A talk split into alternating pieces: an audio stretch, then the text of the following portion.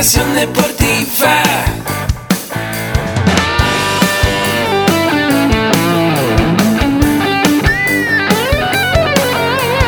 Yo soy Ahmed. Somos guerreros. Hola, ¿qué tal? ¿Cómo estás? Mi nombre es Agustín Alarcón de la Asociación Mexicana de Educación Deportiva. Es un placer saludarte por este medio, por este podcast. Y bueno, te recuerdo que este programa está patrocinado por AMED con un clic, la única plataforma que te puede llevar de cero a ser un entrenador certificado por una sola inversión y con pago de por vida. Y bueno, hoy quiero hablarte de algunas bases científicas que se necesitan para ser entrenador. Muchas veces queremos ser entrenador y tomamos a lo mejor algún curso muy elemental de 10 horas, de 20 horas, y realmente ser entrenador requiere de mucha más preparación, de mucho más estudios. Y para eso hay incluso licenciaturas, maestrías, que en AMED tenemos algunas también.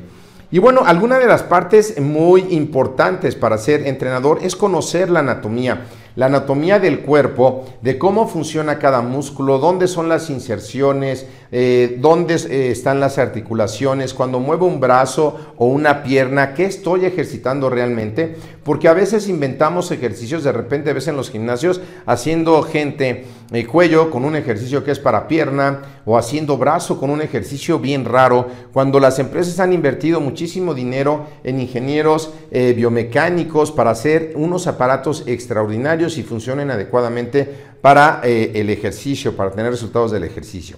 Así que conocer la anatomía es una parte muy importante. También la fisiología del cuerpo, cómo funciona el cuerpo, qué respuestas tiene el cuerpo ante el ejercicio, cuáles son los... Eh, los eh, químicos que va a liberar el cuerpo después de hacer un ejercicio, como puede ser adrenalina, toxinas, dióxido de carbono, ácido láctico, conocer cómo funciona esa fisiología para saber nosotros entrenarnos y obtener los resultados que estamos buscando, ya sea que quieras aumentar la masa muscular, mejorar un deporte para alto rendimiento. Otra parte muy importante es la bioenergética.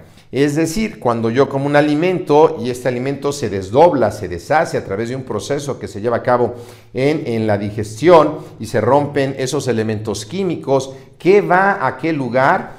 Eh, que, por qué no puedo aguantar corriendo a una velocidad alta, más de 10 segundos, ¿Por qué eh, la gente afroamericana puede correr tanto tiempo en un ejercicio que para ellos es aeróbico, que es 20 kilómetros por hora? ¿Cómo es que sucede? Y eso sucede por la fabricación de ATP que tiene que ver con la bioenergética, cómo se forma ATP, cuáles son los diferentes tipos de metabolismos que se aplican en el ejercicio.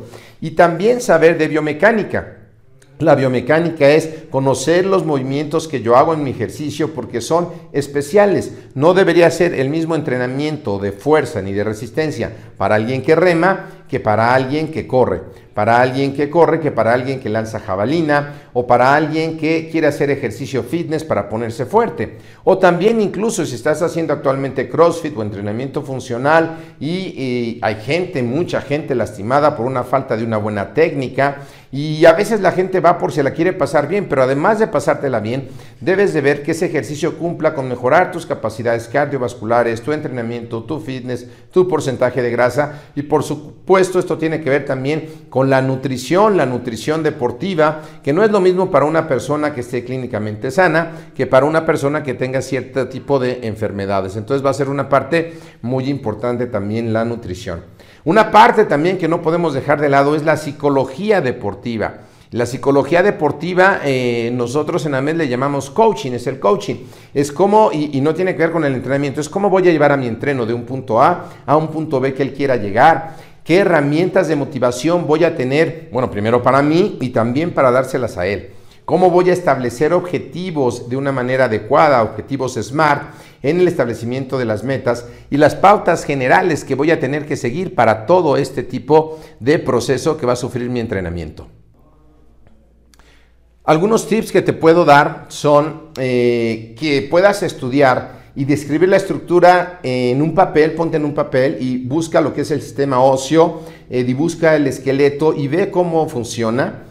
También puedes buscar en libros lo que son contracciones musculares o en el sitio de AMED hay contracciones musculares concéntricas, excéntricas, isométricas, cómo es la función de la unidad motora, de la unidad muscular dentro del cuerpo, cómo es la conducción eléctrica en los nervios motores, también cómo se describe un hueso en el sistema esquelético, cuál es la composición del tejido conjuntivo, cómo es el tejido muscular, cómo se produce la fuerza.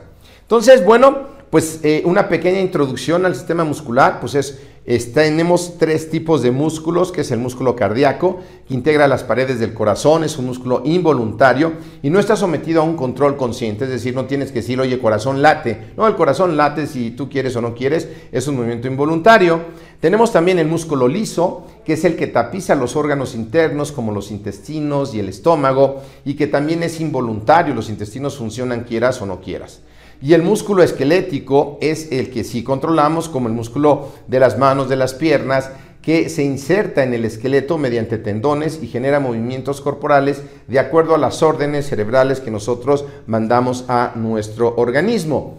Y bueno, dentro de eh, lo que va a ser la estructura del músculo, vas a encontrar diferentes cosas. Vas a encontrar la fibra muscular, vas a encontrar lo que son el endomicio que rodea las fibras individuales, vas a encontrar otras fibras que se agrupan de distinto tamaño o fascículos que están rodeados de tejido conjuntivo, vas a encontrar también dentro del músculo la fase externa del tejido, llamada epimicio, que envuelve a todo el músculo, vas a encontrar también muchos elementos de las fibras musculares, vas a encontrar miofibrillas, lo que es el sarcoplasma y el orificio en tubo T, vas a encontrar que el músculo es más allá de lo que te imaginas. Una de las cosas importantes es que las fibras musculares se pueden hacer más gruesas, pero no se pueden multiplicar, contrario a las grasas, que las grasas además pueden hacer más grandes, tamaño de una pelota de ping pong, que sea una de basquetbol, y además se pueden multiplicar. Bueno, son algunas de las características del músculo. Te invito más a que nos invites, eh, que nos invites, que leas un poco más en el blog de nosotros de eh, AmedWeb para que podamos ver cómo funciona más el músculo. Y también que busques cosas importantes como cómo funciona la alineación de la actina y la miocina, que es la relación que vamos a tener dentro del músculo.